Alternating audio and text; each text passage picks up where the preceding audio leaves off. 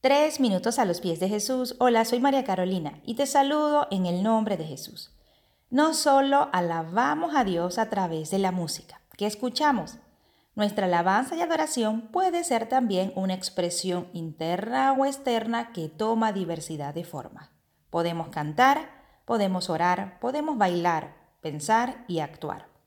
Esta también es una forma de manifestar la exaltación a Dios y adoración.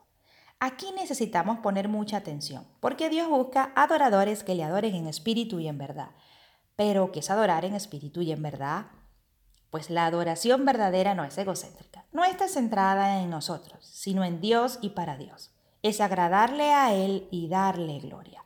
Te comparto dos ejemplos de la Biblia referente a la adoración. Miqueas habló de que es hacer justicia, amar misericordia y humillarnos ante nuestro Dios.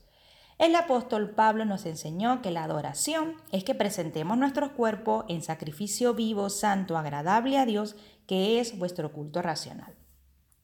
Y esto me recuerda cuando estaba en el proceso de conocer a Dios, como mis inicios en el Evangelio. Yo asistía a la iglesia de jóvenes los fines de semana y luego con hermanos en la fe salíamos a comer, compartir un tiempo lindo, sin embargo, unas horas más tarde con algunos de ellos salíamos a fiestas y a bailar en discotecas.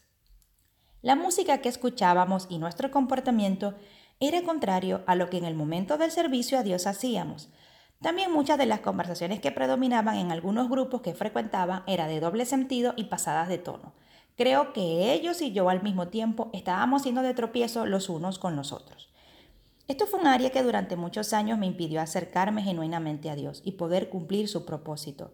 Hasta el día que rendí y entregué esa área al Señor, fui libre. Podrás pensar que religiosa o anticuada eres. Estas mismas palabras las pensaba yo en esta etapa de mi vida. Pero la verdad de Dios nos hace libre. Ahora decido examinarlo todo, retener lo bueno y abstenerme de toda especie de mal, porque todo lo bueno nos es permitido, pero no todo nos conviene y no todo nos edifica.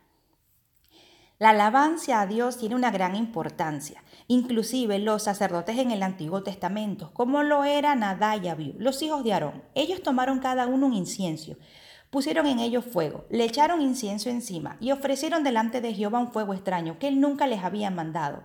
Entonces salió de la presencia de Jehová un fuego que los quemó y murieron delante de Jehová.